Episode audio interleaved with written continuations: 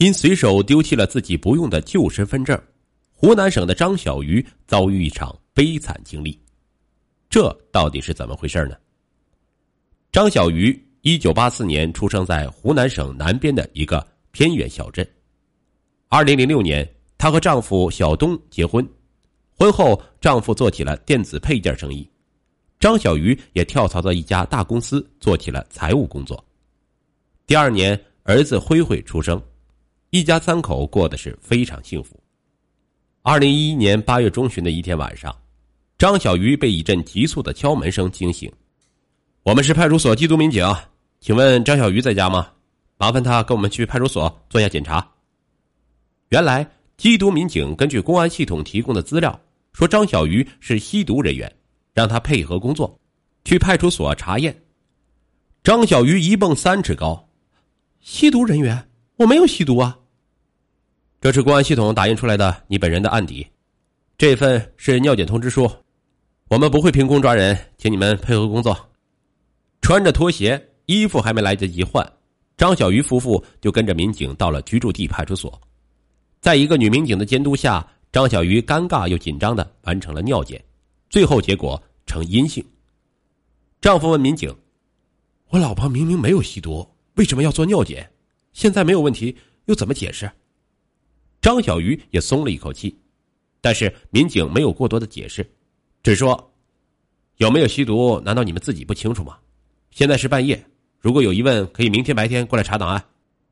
第二天一早，张小鱼带着身份证再次来到派出所找民警。民警在网上一查询，系统里立刻显示出张小鱼二零零七年在广东省吸毒被捕。当地警方在网上上传了张小鱼的信息，民警便与广东警方进行了联系，那边说张小鱼确实有吸毒记录。具体情况还需要核实。民警叫张小鱼先回家等通知。回家后好几个月都相安无事，张小鱼和丈夫便慢慢的把这事儿给放下了，觉得这也许只是一场小误会。但是接下来连续又发生了几件事儿，让张小鱼不堪其扰。二零一一年年尾的一个周末，张小鱼的丈夫叫她抽空给公婆寄几千块钱过年。因为没有网上银行账号，张小鱼需要去银行柜台办理转账业务。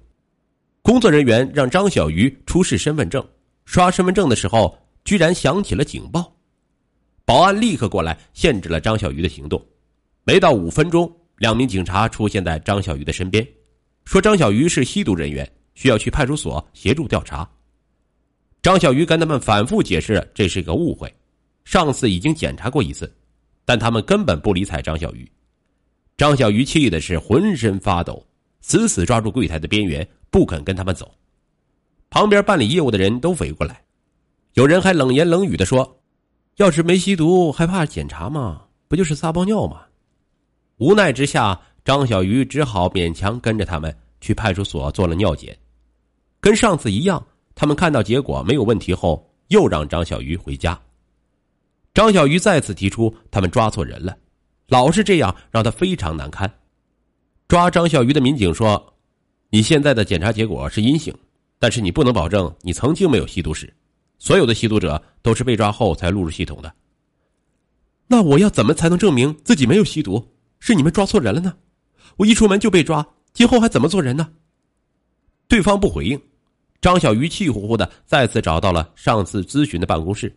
还是上次的民警接待了他，他说情况已经反映了，广东警方也正在调查，如果发现真的是警方那边搞错信息，一定会积极处理。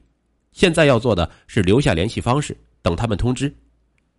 张小鱼灰头土脸的回了家，安稳了一段时间，糟心事儿又来了。二零一二年五月，公司给张小鱼一个去北京学习的机会，公司 HR 与张小鱼同行。他自作主张的给张小鱼上网订购了机票，怕遇到意外，张小鱼决定放弃这个机会，打算假装迟到赶不上飞机。谁知热心的同事顺路接了张小鱼，一同去机场。毫无悬念的，安检人员刷完张小鱼的身份证后，又立刻响起了警报，张小鱼又被民警以吸毒人员带走了。HR 是瞠目结舌，张小鱼简直要疯了。可是不管他如何发怒发狂，一个有吸毒史的女人的话有什么分量呢？后来尽管尿检结果是阴性，张小鱼却错过了这趟飞机。不得已，他向公司说明理由，由飞机改为当天晚上的高铁，高铁票由他自费承担。结果在高铁站旧戏重演，他又被抓了一次。公司没再给张小鱼机会。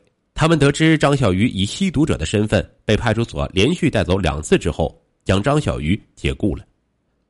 每一次被抓，警方给出的解释都是因为张小鱼有案底。张小鱼百口莫辩，郁闷极了。却不知如何是好。张小鱼找丈夫哭诉，一开始她还安慰张小鱼，让他待在家里调整一段时间。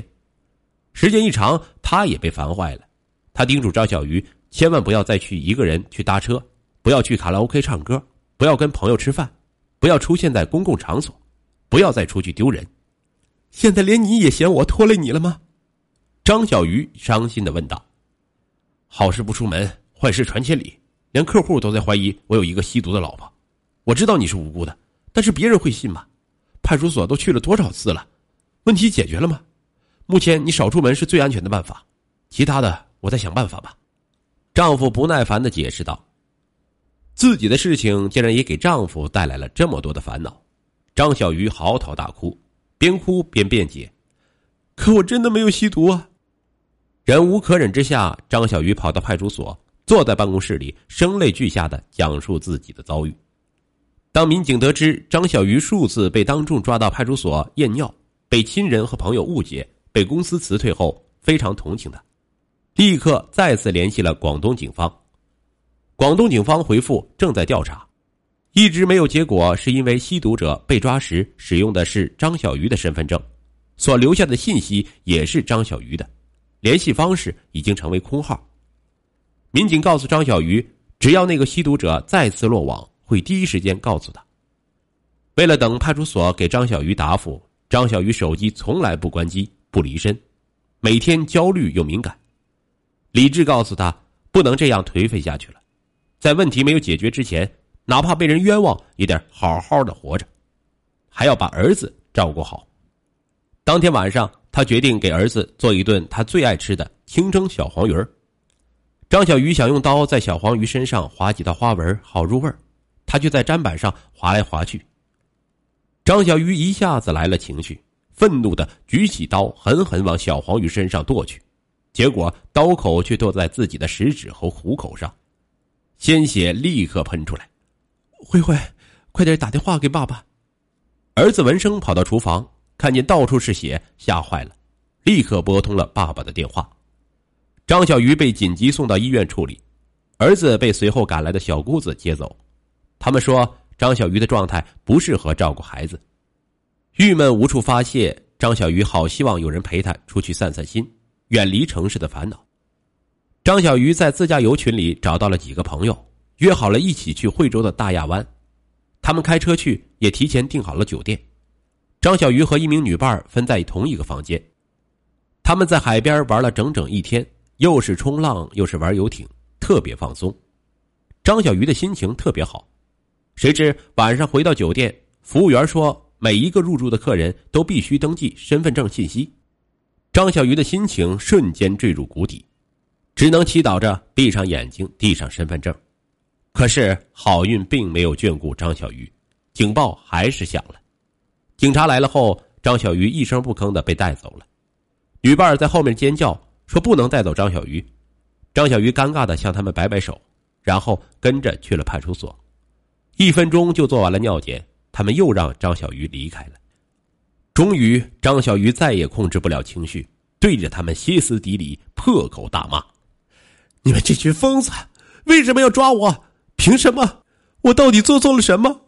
我死了算了！”他疯了一般的冲到阳台边上，想一跃而下，彻底解脱。民警飞快的将他制服。